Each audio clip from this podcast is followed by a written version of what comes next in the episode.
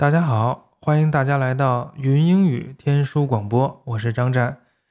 天书广播由学术机构云英语独家冠名支持。云英语 VB 词汇建造师将历史比较语言学、原始印欧语和印欧语知识、语言学、词典编纂学、爱加一认知理论系统引入英语和其他二语教学，以构建非母语者二语体系摄入、处理和母语化输出体系。云英语 VB 词汇建造师全面整合历史演变与共识应用，从语言学和语音学基础知识，再到语言演变和英语历史。深入浅出介绍 PIE 已降世界最主要语言体系变迁，从历史比较方法的视角形成对印欧语言全新的整体认知的同时，使研修者可以从英语核心词汇建构起一整个日耳曼、拉丁和希腊的网状关联认知结构，构建两万学术阅读词汇体系，全面深入提升学术语言能力。云英语是我好朋友办的机构了，他也是天书的赞助人。简单的说，就是把英语的词汇分成几层，并且让他们联系起来，然后通过历史语言学的方法，让你通过简单的词能够推出复杂的词，让你更好的理解并且掌握英语的词汇，就是脱胎换骨一样的重新理解英语。脱胎换骨是关键词，希望大家去北京上他的课。当然，天书广播也离不开各位的支持。希望天书广播的听众朋友们还是一如既往的踊跃投喂。现在的投喂标准是一期一碗牛肉面十五块钱。啊，我们采用负罪感制度，就如果你的负罪感达到了你不能忍受的程度，欢迎你一一次投喂比较多的量。当然，投喂是基于你喜欢某一期节目，比如说你听了某一期，你觉得不错，你觉得有收获，你觉得。啊，值得投喂，那你就可以给我投喂，啊，不是说需要大家为之前的每一期都投喂了，而且也欢迎大家投喂的时候说我格外喜欢哪一期。投喂的方式是支付宝或者微信或者 PayPal，我的支付宝和 PayPal 的账号都是 T O 张战的全拼 at gmail.com。T o z h a n g z h a n at gmail 点 com，我的微信号是幺四二幺七零幺零，呃，想入群的朋友可以先加我的微信，然后会把你加到群里面去。申请入群的时候说一下你最喜欢天书哪一期啊？天书还有一个微博，呃，会时不时的更新，就叫天书广播，希望大家关注。同时，天书还有一个官方网站，上面会有一些在。喜马拉雅上看不到的节目，目前好像只有一期。网站地址是三 w 点天书广播点 com。好，今天的节目正式开始。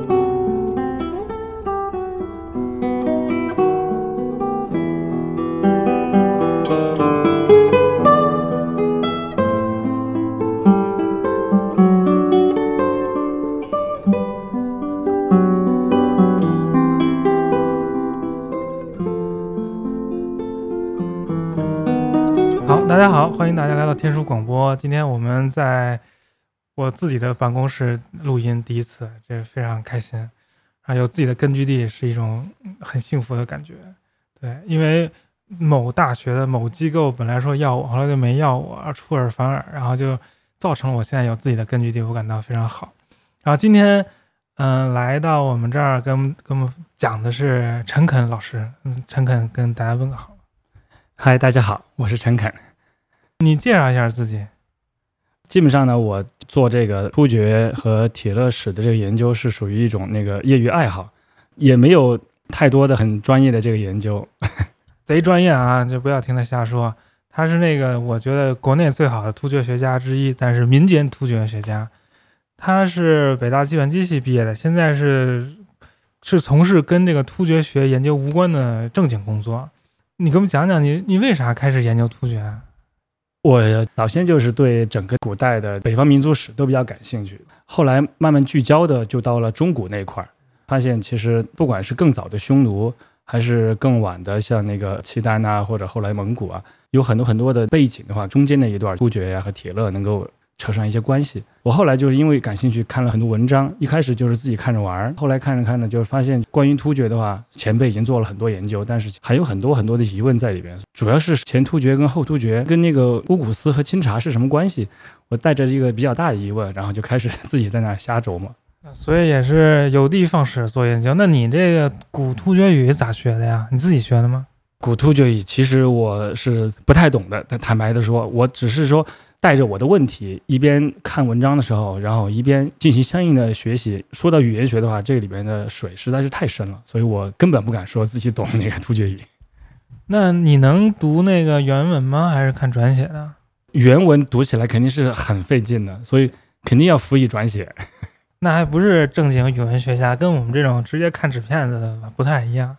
但是，就大家分工不同嘛。我们就把那个字母读出来就不用管了哈，读的比较浅。像历史学家啊，就可以根据我们这些语文学家的成果上进一步更深入的挖掘。那我看你的好多成果一开始都是发在你的博客上，之前在网上叫九姓湖，就是你是吧？呃，对。其实我一开始呢开博客的话，其实因为我最早是在水木清华 BBS 上，经常会在板上进行讨论或者发一些文章。然后后来因为水木清华它很早就推出博客了，我当时也就把自己的那些文章稍微做了一下整理，自然而然就变成博客形式了。你最近出了本书叫《突厥铁勒史探微》，好像很多篇文章都是基于之前的那个博客。那是什么机缘让你能够有机会把这个文章变成一本书的？我当时在做乌古斯清查。他们跟古突厥之间到底是一个什么关系？我顺着这条线索一直去相关的研究，一边研究呢，一边把一些读书札记啊、一些心得啊发在我的博客上。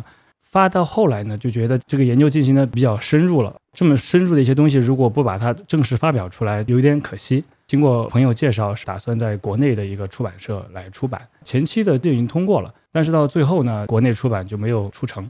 台湾的有有一个花木兰出版社，他应该对这种学术书的话。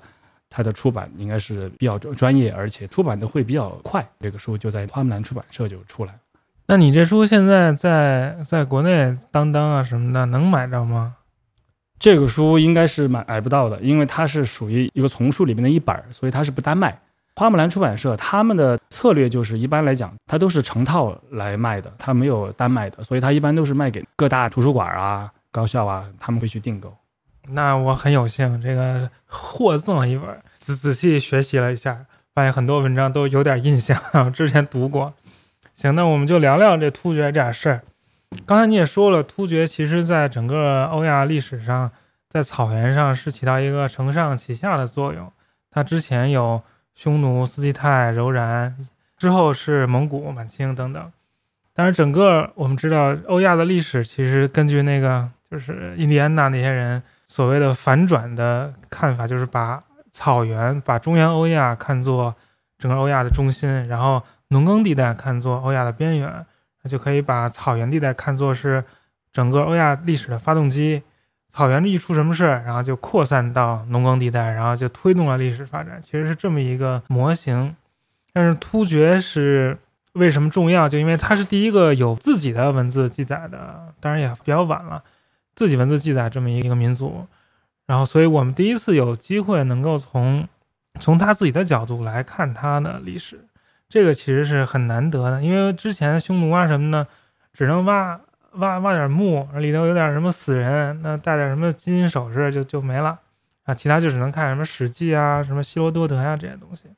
但这些草原民族其实他们的核心都是在蒙古高原这一块儿，比如说蒙古也是发家在这儿。啊，当然可能具体有点区别了。我们对那个蒙古其实不太了解，有什么山啊、河呀？你给我们讲一讲这这方面的东西。我们通常说的蒙古高原分成两个部分，中间是一片戈壁，大戈壁以南就一般称为漠南，以北称为漠北。现在分为内蒙古、蒙古国这两块的话，其实主要就是以这个大戈壁为分界线。我们说的主要在呃蒙古高原发生的事，其实大多数指的是在呃漠北发生的游牧民族的腹地。最有名的就是从西北向东南走向的嗯杭爱山脉，那是一片非常长的又很高大的山，在杭爱山脉的往北方向发源出了很多很多的河流，其中最大的一条河就是色楞格河，从杭爱山脉的西北方向那样发源，先是往东流，一直流到整个漠北的最东北部，再继续往北拐，最后流入了贝加尔湖。贝加尔湖也是非常大的一个湖。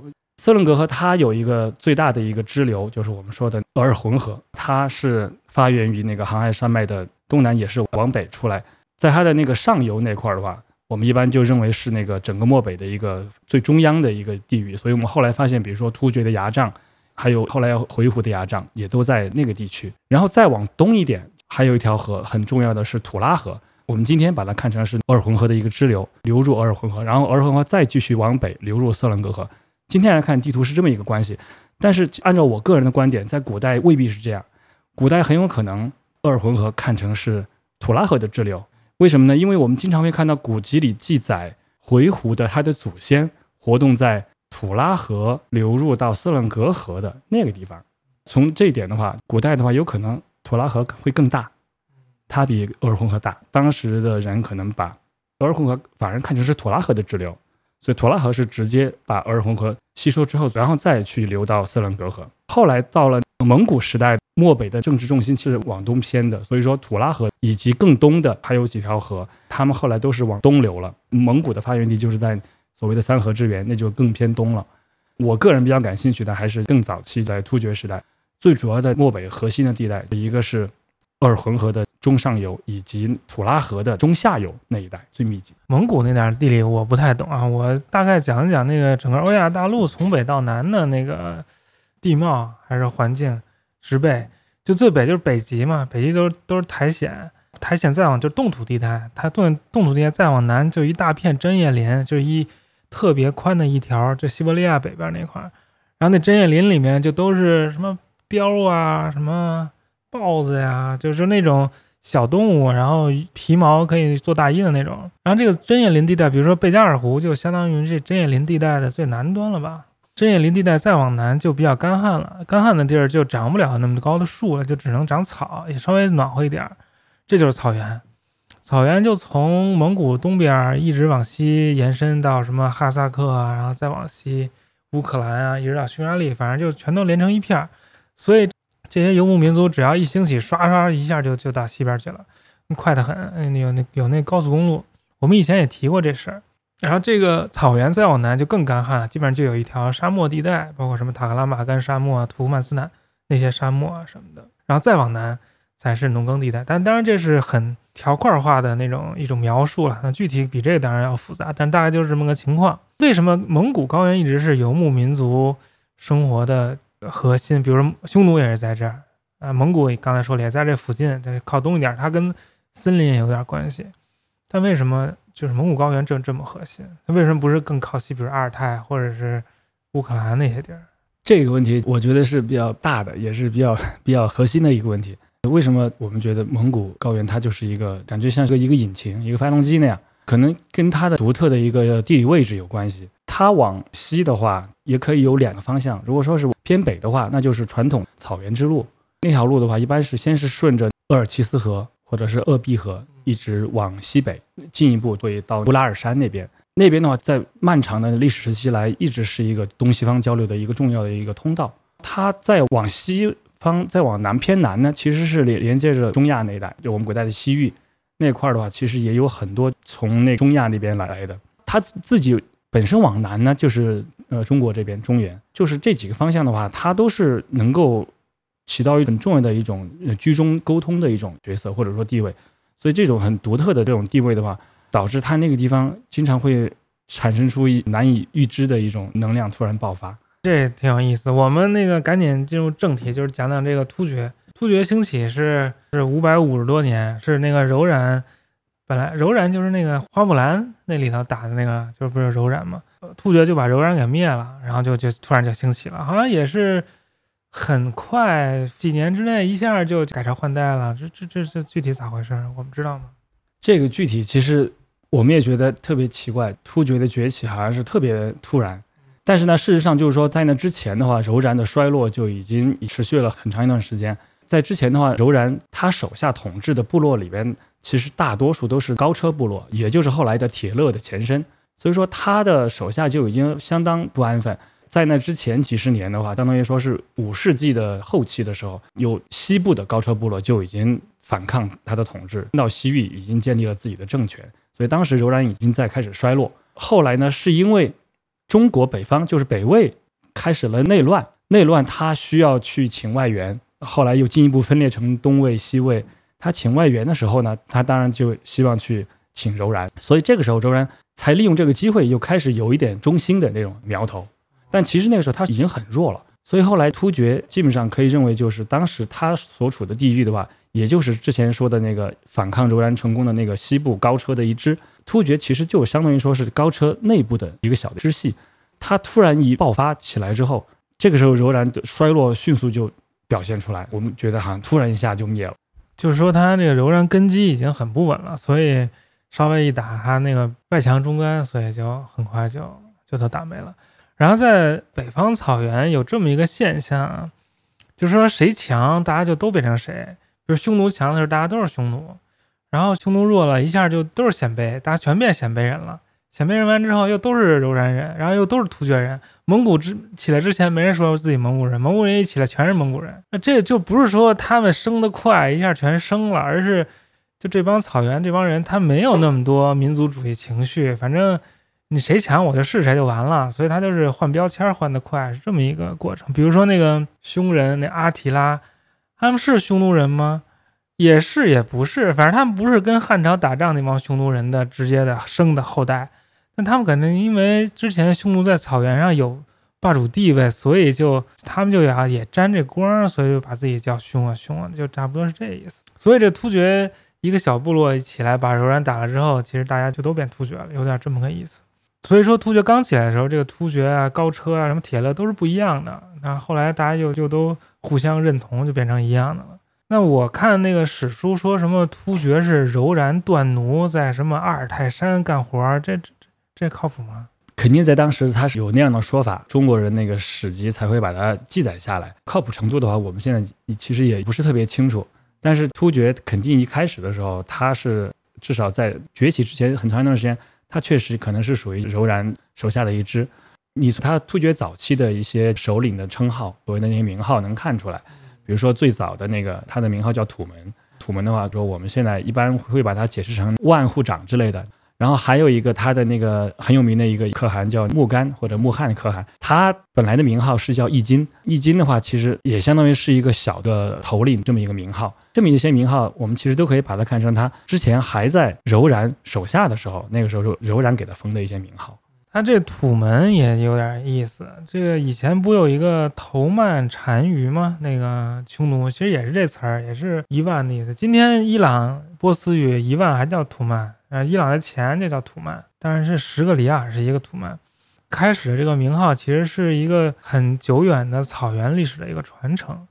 那在那个突厥碑里面，这土门可汗又叫布民，这咋回事啊？我到现在也还没有弄清楚。那些专业的突厥学家还在继续研究，应该能够从那个伊朗语里面能找到相关的解释。No, no, no. 就是也是有争议。最近不是有新发现了一个最早的属于古代蒙古语的一支的碑，最近破译出来了。会苏呃图鲁盖那个碑，那个碑的话，上面刻的那个语言，专家已经确认就是属于古代的一种蒙古语。按照当时的它的情境去分析的话，很有可能就是当时的在突厥之前的统治漠北的那个柔然他的语言。他的语言的话，突厥学家一直感到很奇怪，早期的突厥的很多名号啊，它是不能用突厥语去解释的。我们现在发现这个柔然语之后，很有可能就是属于一种蒙古语，因为蒙古语跟突厥语还是有很大的差异的。有很多在突厥语里边不能解释的早期的蒙古首领的那些名号的话，很有可能他应该是用柔然语去解释。那你看过他们解读就这个这碑的文章吗？你觉得他们说的靠谱吗？是不是都是他们自己想象出来的呀？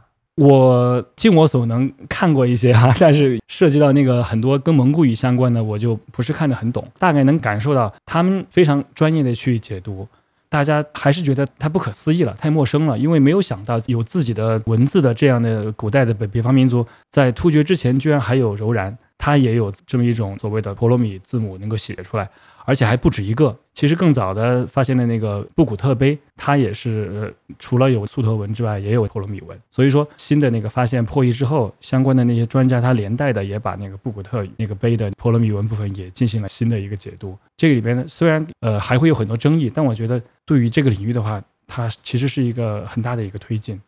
我觉得说那布古特碑背后那个婆罗米字母写的是这个柔然的语言，就就是这个假设还是很靠谱的。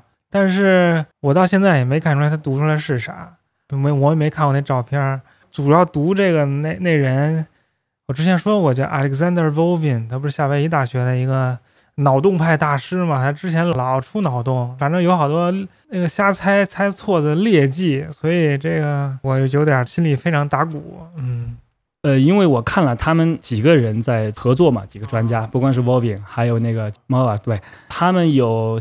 改了不少版本，一开始有有一个比较原始的第一版的草稿，到后来他们又正式发表那个版本，就发表在那个 DAJ 上面嘛。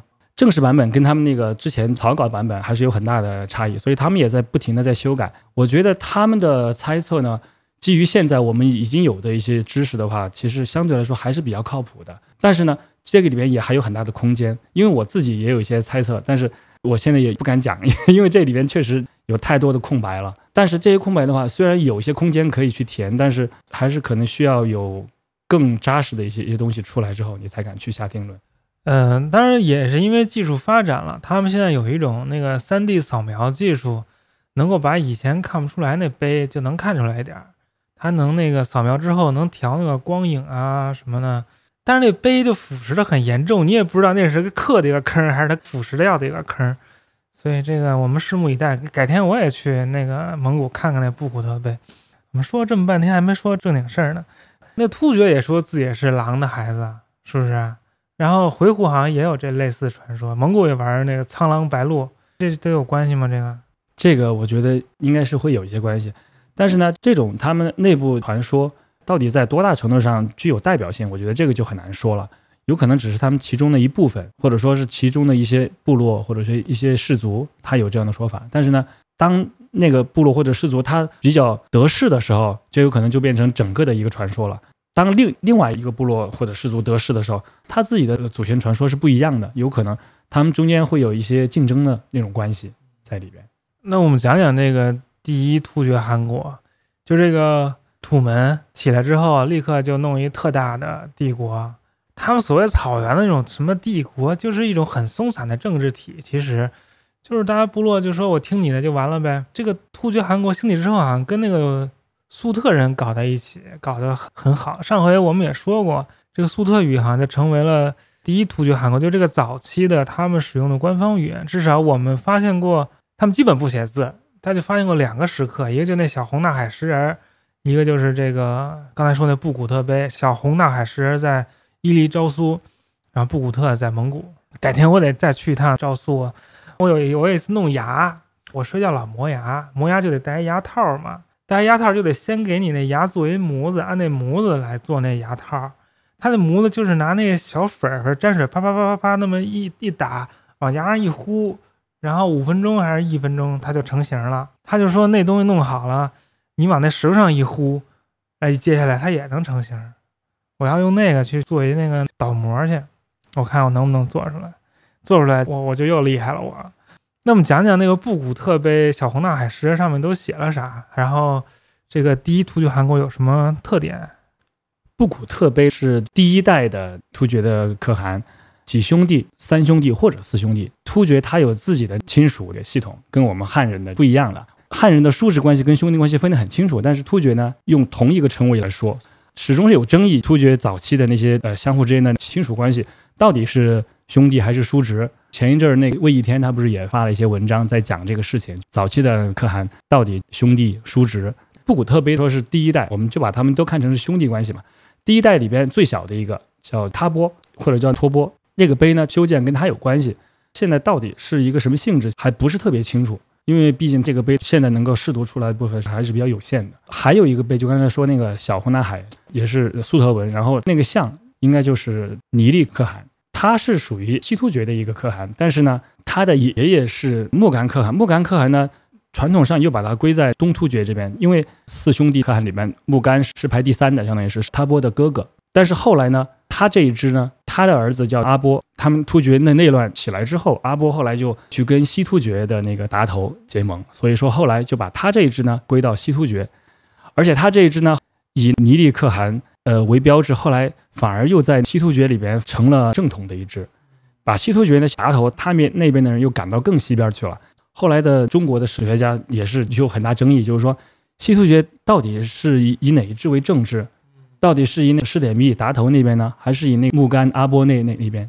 所以这个就跟他那个早期起源的时候，就是参与突厥内战的时候，他们是有一种结盟的关系，跟这个有关。所以那个布古特和后来的小红南海里边那个石人的话，试图出来的信息也很少。里边最关键的一点就是确认了那个尼尼利可汗是木干可汗的孙子，这点非常重要。这一点对于确定西突厥的世系提供了很有价值的信息。因为如果没有这个记载的话，从那个中国史记记载的话，我完全得不出这呢。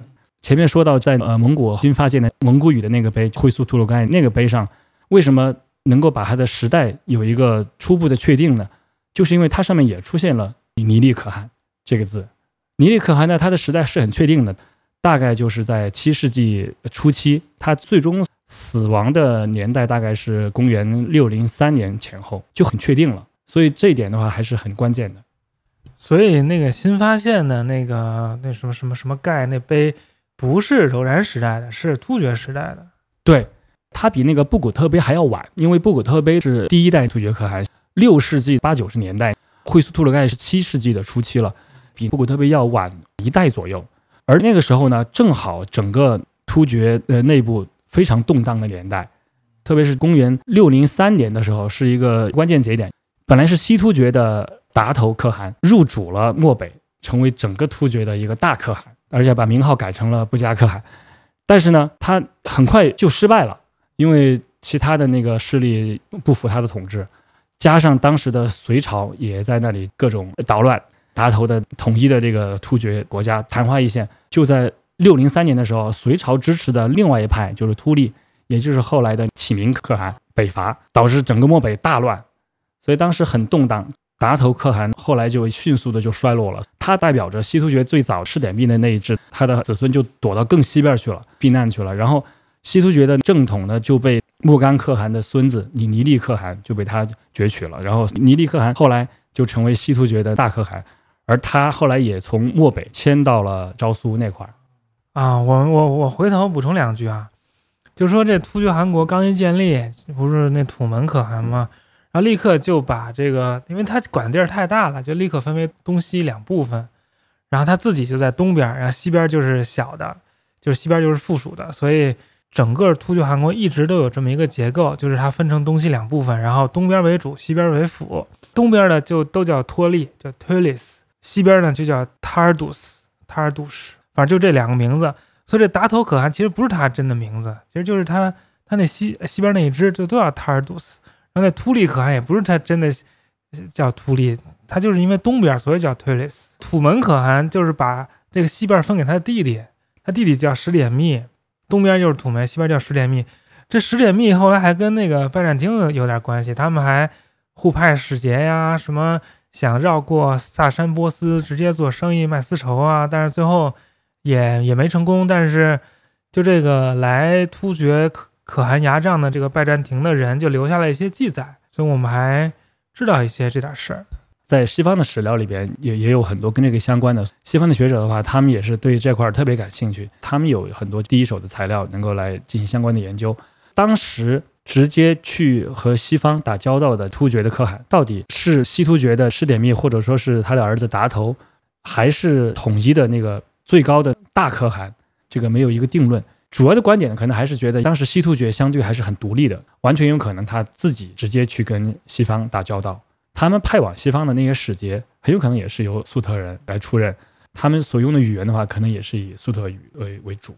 这个我就不同观点了。这个我就一直就觉得这粟特语不是什么丝路共通语，丝路就没有什么共通语。那粟特人到了拜占庭跟人说啥语啊？说粟特语，拜占庭人能听懂吗？这块的话，我没有什么研究。在突厥之前的时代，粟特人的话，比如说在黑海啊，也是有有迹可循的。你不能排除，就是他跟拜占庭那边的话，他事实上是可以通话的。这个我非常同意，因为就是魏一天他提到在克里米亚有一个粟特人的一个点儿，在那儿就做生意，能跟就在黑海北岸嘛，能跟拜占庭连上。所以我也同意是粟特人起到了从中沟通的作用。但这个粟特人从中沟通，是因为他跟拜占庭人有接触，他会说希腊语，他也会说突厥语。所以他能够从中沟通，而不是说人家拜占庭人学会粟特语，突厥人没有那个，人家都是大老板，你只能是 说大老板的语言，你当翻译而已。我是我是这么看。对，其实说到这儿的话，我也说一下我自己的看法。其实我觉得，在那个时候啊，突厥其实才刚刚兴起，它本身的语言还不成熟，可以说它还在发展。因为按照突厥学家的研究的话，突厥的语言它是。属于一种以那个 z 结尾的一种语言，但是比它更早去往跟拜占庭有交道的，也是同样属于突厥语族的，还有一个以 er 结尾的那样一些人，也就是我们之前讲的那个高车，后来把它说成是叫做乌古尔语。那样一些人的话，粟特人他有可能很早就对那个那个语言更熟悉。在从拜占庭跟西突厥的交往过程中，当时的史料曾经有一个记载，就是他们在那个途中呢。碰到了一个 Hir Hir 那个人的女女女奴，但是吉尔吉斯我们后来说的一般都是以 z 结尾的，但是在当时事实上，从它的那个词尾来看，还没有变成 z，还是 r。后来的突厥语那个时候可能还没有成熟，所以有可能当时说的是一种更成熟的语言的话，可能就要追溯到更早的时段，那个时候有可能就是以 r 结尾的那个语言，是在整个内罗亚的西段更通行的语言。这个就不懂，这都是没什么文字记载，这都是他们草原里头的事儿了。然后就是像你说的那个突厥人，其实刚起来，他还没有一个统治大帝国的经验，他政治上面还不发育。你说是语言不成熟吗？这语言没有成熟不成熟，爸妈妈跟小孩子说话，反正当都都能听懂，就跟后来不一样的是，他还在变化。不过这个语言都在变化，所以他在政治上发育不不完善，所以他首先。他政治管理上他就没有自己的经验，所以他也不用自己的语言，所以他就借助于粟特人的经验，所以他的那个石碑都是用粟特语写的。在中国的那个史籍里面还提到北齐弄了一个什么僧人跑去草原传教，把那佛教传给突厥人了。你你你觉得这事儿怎么着？我觉得以前也觉得有点怪怪的。随着最近这柔然语的那个碑出来之后啊，呃，我觉得。可以有更好的理解，很有可能更早的话，在柔然的时代，中原的那个佛教已经跟柔然他们中间有很多的交流在里边。因为从柔然的一些首领的那个名号，也跟佛教有关系，也能看看出一些那个痕迹。比如说像婆罗门。后来到了突厥时代的话，其实我觉得突厥它很有可能，它对于佛教的这种吸收啊，或者说传承啊，很有可能是继承了之前呃柔然的一些一些政策在里边。对这个非常好，而且柔然也是用普罗米字母在写嘛。其实这个用什么字母写自己的语言是一个非常政治化的选择，因为一个人说什么语言是很自然的，就你生下来你妈说啥你就说啥。但是至于你要用什么样的文字写这个语言，就是政府说大官说让你用什么文字你就用什么文字。但是你可以想想，以前苏联统治下的那些突厥民族就都用俄文字母写，然后苏联解体他们就都改回。改到什么那个拉丁字母，其实都是一种政治的体现。所以用什么字母，其实能够看到很多它背后的政治的发展。所以这个柔然人用这个普罗米字母，其实说明很多问题。好，那基本上就到了这个北周北齐的时代，我们也都知道突厥的可汗说什么：“我有俩儿子都争相孝敬我，什么什么，好像就是突厥属于强强势地位，然后南边中原王朝属于弱势地位。这个大概维持到什么时候？”当时正好中国的北朝的话处于一个末期，北齐、北周他们在竞争，都争相去讨好北方的突厥。这个态势没有持续很长时间。北周先把北齐就给灭了，很快呢，隋朝又取代了北周，然后整个北方大一统。后来很快又把整个中那南朝也统一了。隋朝相当于处于一种上升的态势。正好在这个前后呢，不巧的是突厥又开始内乱。为什么内乱？因为突厥第一代的可汗。全部都就死光了，相当于是第二代，大家就开始争，谁也不服谁，所以开始内乱起来。所以正好一下就转换过来了。所以我今天还早上还在想，就是说突厥也这样，蒙古也这样，都是兄终弟及，这是为什么？后来我就想，因为他们寿命都比较短，所以一般人可能活个三十几岁、四十几岁就完事儿了。但你活三十几岁、四十几岁的时候，你儿子可能还很小，没法当统治者，所以只能让他的弟弟来当。他弟弟几个当了之后，最后小弟当完，那你大哥儿子也长成人，就可以再让大哥儿子再当，大概是这么回事儿，我觉得啊。然后在就你刚才说了突厥内乱，然后隋朝扶持了这个启明可汗，然后又回去入主漠北，但其实隋朝一直都在背后操纵这个突厥的政局，是不是？对。隋朝，它相当于说中国人传统智慧，所谓远交近攻、离强和弱这么一种策略呢。然后，而且隋朝当时出了一个特别厉害的人，所谓牛人，就叫长孙晟。他曾经出使突厥，他对突厥的一一切都掌握的特别好。他是一个高级情报人员，他对那边的信息情报搜集的特别好。而且更厉害的是，他的剑法特别高，而突厥人特别崇拜剑法高的人，所以他在那边的话就是身负众望。然后还结交了好多朋友，跟很多上层的精英结为生死之交，所以这样一来，他的情报就更厉害了。所以他回来之后，隋朝这边就根据他的那些情报，就制定了相应的策略。所以突厥的内乱的话，事实上就是他的话功不可没。反正这隋朝也够坏了。之后就到唐朝，然后就是隋末大乱之后，不也是那个各个小地方政权也都是借助突厥的力量要跟别的人打嘛？李渊好像也干过这点事儿，不过这个大家都比较熟悉了。然后那会儿是那个协力可汗，然后还特厉害，都打到唰带兵打到那个魏桥，还唐太宗面对面，唐太宗那个单骑赴会，还跟他喝酒去，还怎么着？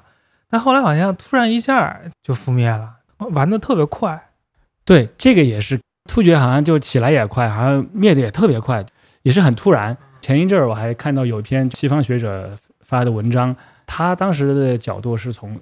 整个那个欧亚大陆比较广的一个视角，他把当时的那个协力可汗的在东边跟唐朝这边打，站在统一的那个突厥国家的角度来看，西突厥当时在最西边跟拜占庭啊、跟波斯啊，要么打要么和，就这么一种结盟啊，或者打这样这样一种关系。那个学者他把这个看成是一个欧亚大陆上的第一次世界大战，这个观点很新颖提出来，但是就是说他具体的那个论述的话，里边很难站站住脚。为什么呢？他把协力可汗的移动能力。想象的太强了。他认为协利可汗一会儿出现在唐朝的长安首都附近的魏桥下，一会儿又出现在高加索。我觉得这个应该是不太可能的。所以说，为什么东突厥汗国突然就会灭绝呢？后代有很多的研究，比较新的观点说是跟气候有关系。当时漠北气候很干，然后或者雪灾，然后就是大家都没吃的了，这个时候就乱了。这个是一方面，但事实上我觉得这种归于天的话太简单，而且这种东西是就是不能说是一个原因。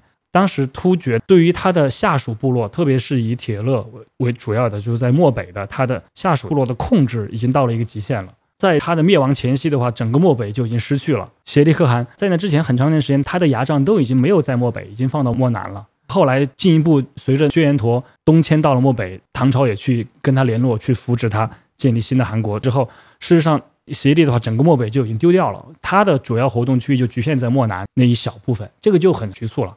当然，另外一个重要原因就是唐朝当时的主将太厉害了，两个主将，一个是李靖，还有一个是徐茂公，就是说唐里边那个徐茂公原型，这两个人都是一等一的高手。他们两个人一联合，其中一个人还说，我们去打的时候啊，要想办法把北边的那个路给他断掉，这样他就没办法逃到漠北，逃到漠北的就很难再去追了。所以那个路一断，后来果然那个斜烈汗跑到那儿一看，已经有人在那儿守着，没办法，只好往另外的方向，就是往西西那边逃，想要去逃到那个吐谷浑，但是。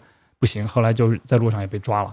他本身已经很衰弱了，他的下属就铁勒已经自立了，整个他的老巢、他的漠北都已经丢掉了。然后另外一方面，唐朝这边的主将太厉害了，而且那个李信他还有一点，他相当于用了一个兵不厌诈。明明就是说李渊啊，唐高祖已经派了大臣去安抚那个协力可汗，说我们可以慢慢慢谈嘛。唐朝已经有人质在那边，本来按照常理的话就不应该再去攻击他，但是李靖说。没有关系，我们照打 一块儿就一锅端了就。所以其实他虽然到了魏桥，实际上他北边已经不行了，所以他已经是很衰弱了。也许他到了魏桥，反而是他衰弱的一个表象。要不然，要不然他也也不会到这么难的地方来。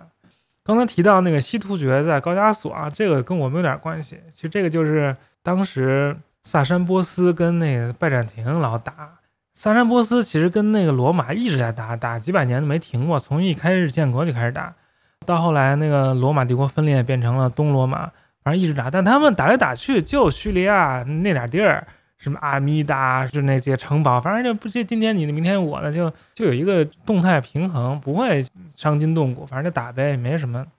但是那个萨珊波斯出来一个好大喜功的一个人，就就特别爱打，然后他底下那大将也挺厉害的，刷刷刷就就把这个战略平衡给打破了，攻下了埃及，攻下了耶路撒冷，大军长驱直入，基本上就已经到了君士坦丁堡对面了，然后还招呼那个斯拉夫人的那个啊啦啦啦那种人。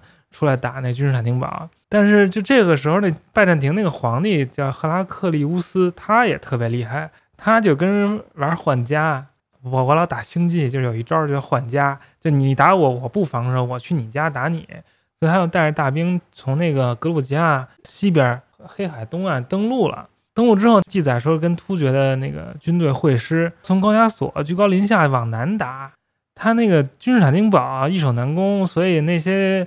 斯拉夫人打了两下就走了，萨珊波斯也过不了那个海峡，就算了，等于那边没打下来，那这边家里空虚，他的首都都被人端了，所以就是造成了那个萨珊波斯大败，然后乌苏洛帕特维斯就也死了。后来萨珊波斯就特弱，拜占庭其实也受到了巨大的冲击，所以就两大帝国两败俱伤，这就为之后那个伊斯兰登上历史舞台铺平了道路，这是一个很重要的历史背景了。但这里面就是有突厥人的事儿。西突厥就来跟他们瞎捣乱，就是在高加索跟拜占庭会合啊什么。但是到底是哪个突厥可汗，但是说不清。我之前以为是统叶护，就西突厥那统叶护。统叶护不还在碎叶见过唐僧吗？然后还给唐僧发那个发人。当时西突厥管的地儿挺多的，就整个新疆啊，然后一直到阿富汗北边都是他的地儿。但现在好像看来不一定是那统叶户，可能是更西边一更小的。你知道这件事吗？这事儿也相当于是一个新的热点，大家都在研究。因为随着有些新的材料出来，到目前为止还没有很确定的结论。在以前的话，有一种观点认为，当时去参加作战的那个突厥人，可能不是突厥本部的人，可能是他的属部。之前有种观点认为是可萨啊哈扎尔，但是最新的研究发现，哈扎尔其实应该要到差不多半个世纪之后才会出现在高加索那一带，在那之前，哈扎尔。可萨他还在更北边，在乌拉尔山里边，根本就没有往往南下，所以那个观点现在看来应该是不成立的。另外的统叶户呢，当时可能主要活动地方应该还是在更东边的，像那中亚西域那边，那么远的地方他去的话，确实也有点困难。而且那个时候的话，统叶户已经到了晚年了，再过一两年他就要死掉了。另外呢，当时的西突厥的世系其实一直不是很清楚，因为中国的史书的记载的话有很多缺失的地方。所以到底是属于哪一个业户，现在不是很清楚那块儿。但是可基本上现在已经排除了是那可萨。对，之前魏一天他有有一个观点，他认为是干掉统业户的统业户的伯父叫做契必可汗，因为他认为伯父跟叔父一样，在突厥语里面是同一个词儿，而这个词儿呢跟兄长是一样的。就按照他们的那个亲属关系的话，对，那叔叔和哥哥是相同的称谓。中国人可能很难理解，但是中国人呢？他翻译过来的时候，如果他具有相关的背景呢，他可能就会把它讲清楚。按照我们的习惯，到底是叔叔还是哥哥，他会写到底是叔父还是兄。但有时候他如果弄不清楚，他就会含糊其辞，他要么就写一个朱父，要么写一个朱兄，就是这样的。所以魏一天认为参与高加索会战的那个突厥首领，可能就是契必可汗的他那支。当时他还派了他的儿子，当时的名号是射，射也是相当于说突厥里边可以带兵的一个司令，他是这么一个观点。我觉得这里边还是有很多问题，还需要进一步研究。对，那个我们其实讲了挺多了，讲了很多可汗叫什么名字，有什么称号，其实这个也很有意思。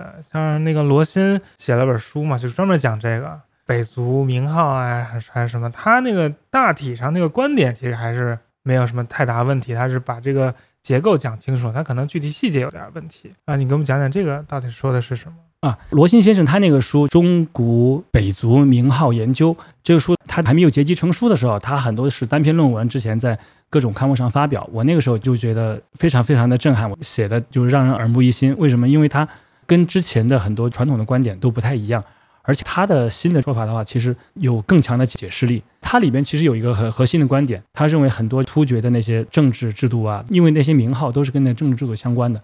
很多政治制度以及很多那些名号啊，其实都是受了之前那个统治突厥的那个他的主人就是柔然，受他的影响。更进一步呢，柔然因为传统上我们认为它是属于从那个东湖这个系统出来的，所以说有可能是更早的话，在东湖时代，也就是。在中国的更早的五胡十六国，后来的北朝时代，都是鲜卑啊、乌桓呐，跟这些相关的。罗新他的观点就是，这些可能都是跟东湖他的那些政治的制度是跟他相关的。这个观点的话，确实随着刚刚我们发现的那个柔然那个碑啊，可以说他这种观点在一定程度上得到了验证。当然，它里边谈论的一些具体的，特别是涉及到对音的这一块，因为对音的确实是一个非常非常复杂的事情，不管是古代的。汉语的读音还是其他语言的读音的话，这个里面的话就都需要非常非常专门的，而且是非常谨慎的一些研究。这方面的话，它可能就是在这个谨慎性上注意的还不够。其中最突出的一点就是它里边提到的，我们经常在各种汉语的翻译过来的中古北族的那些名号里边有一个词尾，像发呀，叫伐呀。比如说像那个最有名的那个北魏太武帝，他的小名是叫佛离，一般还会再加一个词尾叫伐，讨伐、征伐那个伐，佛狸伐。这个伐呢，后来在突厥时代的话，还有一个很重要的名号，也是一个相当于说是地位非常高的一个名号，叫做协力发。这个发，他认为呢，这个发伐或者这样的一个词尾的话，他把它都还原成相当于现在突厥语的博客。但是呢，这个还原的话问题很大，为什么呢？因为我们知道发的话，中古汉语的那个发音的话，它的词尾不是哥，而是的，所以这两个差异是非常大的。一般来讲，古人他。对于这个变音的话，还是非常审慎的，它不会造成这么大的一个差别。所以从这上来讲的话，就是说它的这个研究的话，还是有很大的一个突破性，但是在细节上确实还需要进一步完善。这历史学家一对音，这就不行了。他们都是，哎，这没法说，都是先射箭再画靶子，反正我就已经认定了这俩是一回事儿，然后我再随便弄弄一弄，就说啊，你看这都差不多嘛，其实差得远了，不不能乱乱来。但是罗老师他。这个不是细节问题了，它的最关键，我觉得是那个什么官称和官号，这俩到底是咋回事？官称官号的话，这个它是就相当于对这个名号做了进一步的比较细的一个结结构分析。他认为可能相对更固定的那部分，就是它的职能啊，它的功能比较明确的那块儿，他觉得更固定一些，放在后面，他把它作为一个一个官称。比如说可汗，他就认为就是一个官称了。因为这个就基本上就确定了，放在可汗前面用来修饰他的，把它作为官号，比如说什么什么可汗，比如说那个皮加可汗、启明可汗，这个方面确实也是一个比较大的推进，可以细化我们对他的那个讨论理解。但是这个里面其实也还有很多问题。现在从我们的史料里边记载的那些北族的名号的话，很多时候都是不完整的，只是摘取了其中一部分名号，而且。不同的人的话，可能摘取的他的那个重点还不一样。比如说甲可能摘取了前半部分，然后乙可能摘取了后半部分。所以说这个地方你要怎么把它复原成一个完整的名号的话，这里面也有很多问题在里边。还有一点呢，就是这种名号啊，从那个北族的语言，我们把它称为北语吧，从北语到汉语之间这个转换，它修饰和被修饰，它这个顺序的有时候会出现一些导致。我们从汉语里看到的是这么一个顺序，可能就是官号加官称，但是事实上呢，在它那个呃北语里边，它有可能是另外一种顺序。所以这个里面如果简单的直接把它的对应到官号官称这样的话，我觉得可能也会有很多问题。但至少是一个一个方向，反正对它细节上还那是还有很多问题。好，我们就继续往下讲，这突厥就完蛋了，对吧？第一突厥汗国就 GG 了，但是突厥有很很很多人嘛，那个。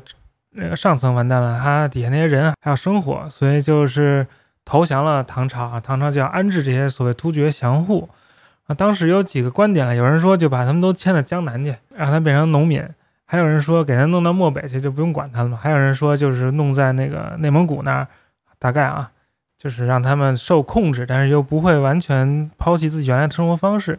反正最后就是第第三种说法就被采纳了。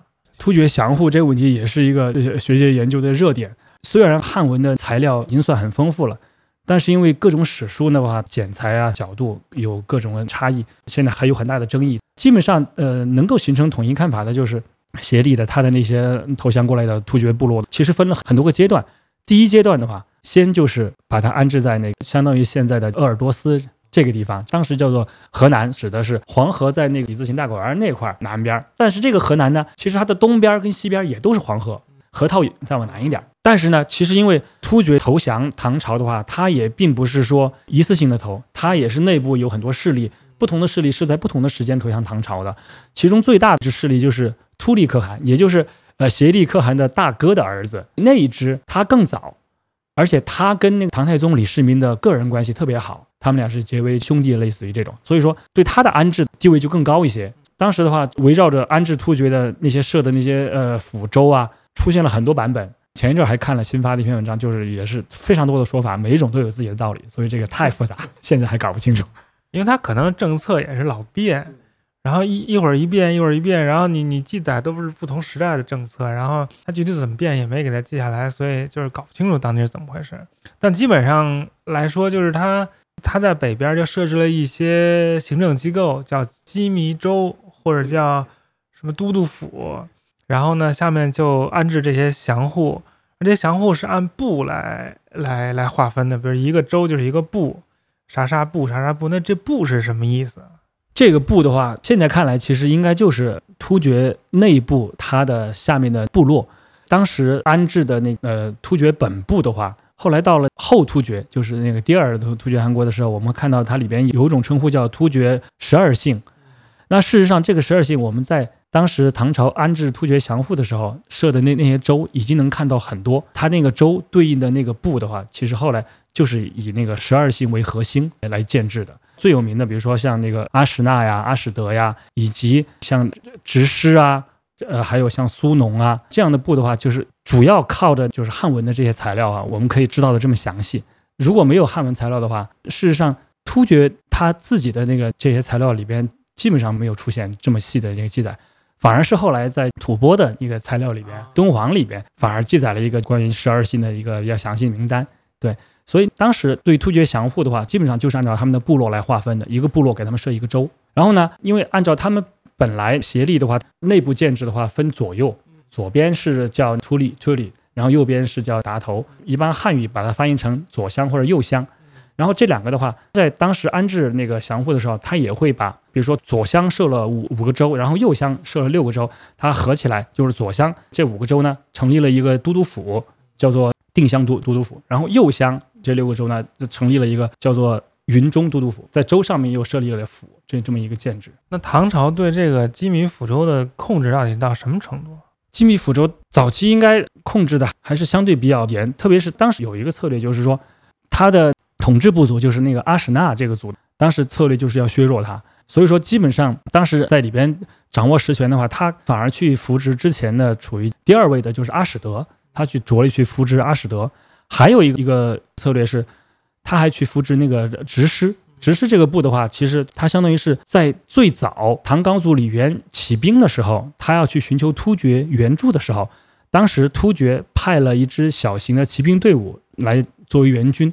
那支骑兵队伍其实就是以执师部落为主，所以当时呢，执执师这个家族呢，跟李渊这个家族他们关系非常好。比如说后来他的酋长那个执师司隶还做了那个李世民的驸马，对，所以他们就是这种很密切的关系。所以早期的话，一方面打压阿史那，另一方面扶植阿史德和执师。当然，他们的很多上层的贵族啊，都会把他们招到那个宫廷里边去，然后给他们慢慢的服对服侍一下。好，那个突厥。完蛋了！但是现在谁入主了草原呢？之前说的，在完蛋之前，唐朝发现当时漠北最大的铁勒势力是薛延陀，所以当时就是薛延陀在突厥灭亡之前就已经独立建国了。然后独立建国之后呢，他本来是在阿尔泰山以西，他在金山西的。之前因为当时我们说那个公元六零三年漠北大乱，那个时候他在那个时候呢。就从漠北西迁到了金山以西那边，所以他在很长一段时间在阿尔泰山以西一度建立了那个独立的国家。他跟那个另外一个铁勒部落契壁，他们两个分别称一个大可汗，一个小可汗。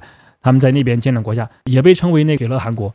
但是后来不久呢，因为西突厥重新起来之后，又把他们给收服了，所以他们后来接受西突厥的那个统治。但后来呢，统叶护被他的伯父杀了，西突厥大乱，正好东突厥这个时候也快要灭亡了，灭亡前夕已经很动荡了。所以薛延陀就趁这个机会越过阿尔泰山，又回到了漠北。他回到漠北的话，当时有七万丈，这个是一个非常大的一个势力，这么多的人马。所以他一到漠北之后，本来之前漠北还有几个其他的比较强的铁勒的部落，像回纥啊，还有向来就很不听话的，像那个铜锣呀、仆固啊这些，后来看到薛延陀来了，就乖乖的，就只好向他，嗯对，加上有唐朝的扶持，唐朝还封他做那个可汗，他立刻就把整个漠北就呃统一下来，在很长一段时间之内，漠北就是薛延陀在统治，漠南的话，突厥人在唐朝人的庇护之下，在那里修身养息。苟且偷生，实际是。那其实薛延陀在漠北没有太长时间，好像就经历了两代可汗，就被那个回纥取代了。那这又是咋回事？这是好像有点太快了。对，铁勒的一个小首领一下子做成一个最高大可汗，他就很难以服众的。他必须要经过大量的对外征伐呀、掠夺呀，来树立威望。一开始他做的还不错，他不管是往西边打西突厥，都取得了很很很大的成功。但是后来最主要一个因素就是，他后来发现他的主要的竞争对手其实还是唐朝，他不得不转向唐朝这边来。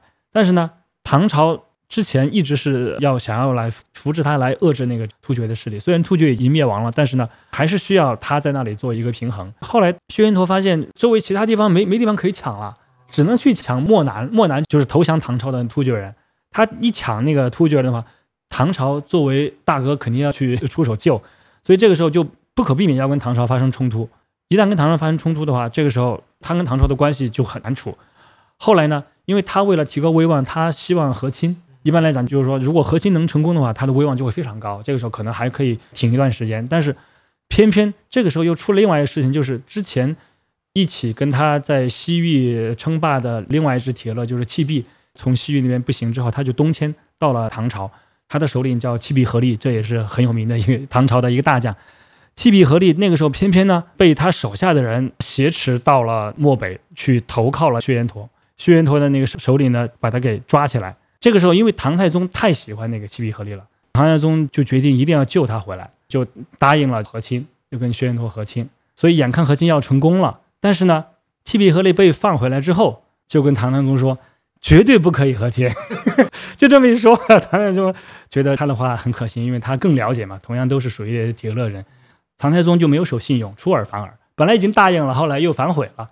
这样一来呢，他的威望迅速下降，很快就死掉了，郁闷的死掉了。一死掉，然后那他的儿子争上位，又内乱，杀来杀去，很快就灭亡了。他完了之后呢，本来是回纥，回纥就是非常有希望马上接班的。但这个时候幸好唐朝很早发现这个苗头，直接出兵漠北，就在那个薛延陀灭亡的时候直接出兵，这个是很厉害的。直接出兵之后，就迅速就把漠北的形势直接控制住了，不让你再建国，就直接统治，在整个漠北第一次直接设立了羁縻府州来统。唐朝统治了漠北的话，从薛延陀灭亡之后，直接统治了将近有三十年的时间。那后来回纥又是怎么出来的？本来如果不是那个薛延陀从西边东迁过来的话，他势力应该是很强的，他已经很强。但是后来没想到那个薛延陀过来插一脚，一度他不得不，他的最早的首领那个菩萨当时已经。击败了那个突厥的很多势力，已经一时间就是声名大振嘛。本来他很有希望成为漠漠北那个铁勒的领袖，但是没想到，因为人更多嘛，谁谁的人多就听谁的。当时他就不得不去臣服于薛延陀。所以说，事实上呢，在薛延陀统治漠北的时候，回纥他肯定也是一直在暗中积蓄力量。一旦薛延陀不行了，他就想取而代之，就一直是这样。而且这里面还有根据汉文的史料记载的话，还有一个材料就是当时薛延陀灭亡之后，回纥的那个首领叫土弥度。土弥度他之前就去联络从前突厥的残余势力，当时是在漠北的西北角车鼻可汗，他跟车鼻可汗还结了那个亲家，就相当于说作为一种和亲，借助了那个外外部势力，相当于说他那个时候就已经。把各种那样的关系都已经处得很很好了，就等着一旦有变的话，他就可以迅速出来，就可以成为那个统领。但他成功了吗？就是还是被又被唐朝插了一脚。他很遗憾没成功，因为唐朝 也很聪明，唐朝之前肯定就有有所注意，他被他自己的侄子杀掉了，也是死于内乱，所以说他没有成功。然后唐朝呢，在回纥那边设的一个机密的都督府，就叫做瀚海都督府。瀚海都督府相当于说，当时整个漠北势力最大的一个都都督府。但是呢，事实上回纥的首领对于唐朝来说，他是那个机密府的那个都督，但是他对内还是称可汗的。当时，这就土弥度。对，事实上土弥度死了之后，接替他的他的儿子啊，以及他的其他的那个继承人，很有可能是一直除了有瀚海都督称号之外，这个是对唐朝了，对内部一直都是有可汗的称号。所以他们就相当于名义上接受了唐朝的那个制度分封。就成加入了唐朝这个整个体系里面，但它还保持着一定的独立性，但是并并不像之前是完全独立于唐朝那个体系是这么一个态势，就半独立的。我们这上半场先到这儿，那我们推荐推荐。我要推荐的话，推荐那个华涛老师的一本书《西域历史研究》，这个它的副标题是八到十世纪，说说是西域，但其实它里面有一个核心的问题，就是说在八到十世纪的时候，当时西域的话，突厥的那个势力是有多方在角逐，但最终的话，就比如说像后来在中亚称霸的哈拉汉那个王朝，它的统治部族到底是谁？这个其实是里面一个相对核心的一个问题，这个也是我非常感兴趣的。但是我觉得那个华涛老师这个书非常见功力，特此推荐。好，我也我也推荐一本书。我最近看了那个，其实我早就拿到这本书。那大英博物馆去年有个特展，叫讲亚述那亚述巴尼拔的，出了一本那个画册。其实也不是画册，是几篇介绍性的文章的合集。然后里面有好多好多图，特别特别漂亮，而且写的那个文章水平也都高，只有个别不太高。然后这些写文章的人呢，也都特别勇敢，特别有担当。亚述巴尼拔，我们之后会做一期节目讲它。我就举一个例子啊，就是有一个人讲那个亚述时代的犹太人，犹太人不是说什么先是大卫、所罗门建国，弄一统一国家，特别兴盛，后来分成南北分裂了，什么十二支派，北边十个，南边两个，不都这个吗？他就说这都是胡说，这都是他们瞎编的，根本就没考古上也没有证据。那个文献上也没有证据，但这个是其实是整个犹太研究的一个红线，就是他们不都不敢说，都是就扭扭捏捏、畏畏缩缩，反正啊不知道什么，但这这人家就敢说，就明确说出来，我们就没没有那些证据。我觉得这个对整个学科发展是一个非常健康、非常良性的一件事儿了。好，今天节目就是到到这儿，我们那个等着等下半场，最后播一个广告，我十二月底带团去印度玩一圈。去看看印度的七大宗教，我们这回特地安排了跟信仰各个宗教的信徒谈心，所以有机会近距离接触这些宗教的信徒，具体了解一下他们是怎么想的。关于这次旅行的具体信息，可以看我公众号的招募贴。期待跟大家一起出去玩。